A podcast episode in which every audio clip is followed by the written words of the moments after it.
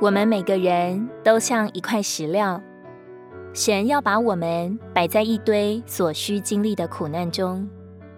当你忍受一个又一个的苦难，跨越这一番又一番的磨练，向着心中的目标迈进的时候，神的刻刀已在你身上琢磨了一遍又一遍。你不要抱怨，那是神要使你消减至一无所有。使你成为属神的人，走过苦难，经过锤炼的生命，使我们完满的得着神，以成就神造人的目的。苦难不但引领我们步向得胜，也教导了我们得胜的法则。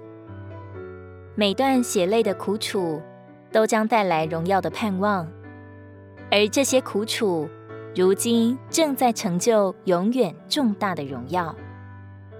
任何环境和苦难都是锻炼自己的机会，任何忧伤和苦楚都是改变自己的时机，任何跌倒和站立都是提升自己的时候。哥林多后书四章十七节，因为我们这短暂轻微的苦楚，要极尽超越的。为我们成就永远重大的荣耀。